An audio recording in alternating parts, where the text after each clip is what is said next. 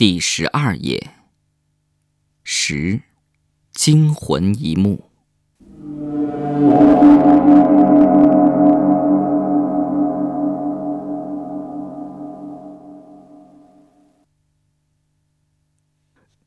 看来你还有胆量，接着听我往下讲。张葛透过卧室半开的房门，看见吊灯又亮了，在那昏暗的光束下，小豪仰面躺着，那姿势，那清白的肤色，那苍白的嘴唇，那蜷缩的食指，跟冻死的时候一模一样。接着，张葛看见他的双臂咔吧咔吧两声断裂了，和身子分开了。然后那两条大腿也断裂了，分别滚到一边过了一会儿，脑袋也咔吧一声从身子上分离开来。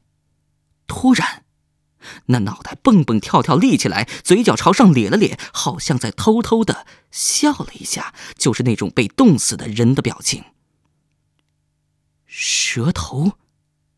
张葛蓦地想起了那条新闻：一个人把舌头斩下来之后，大约过了十分钟，用钳子准备把那个舌头夹起来扔进垃圾箱的时候，那脖子被剁得参差不齐、流着血水的舌头突然跳起来，恶狠狠地咬住了他的右手无名指。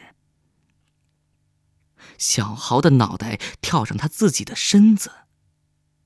用嘴狠狠地咬住他自己的前胸，撕开，叼出他自己血淋淋的肝，大口大口地吞吃起来。张葛软软的滑坐在地上，一动都不会动了。那脑袋听见了动静，眼睛看过来，见张葛就站在面前，毫不惊诧，一边继续吃着，一边低低地说：“张葛，过来，一块儿吃吧。”张葛当即魂飞魄散，他的魂魄就像一缕焦糊的油烟，扭曲着飞向黑暗的夜空。太阳的背面飘荡着很多古怪的东西，它们永远不会沉淀。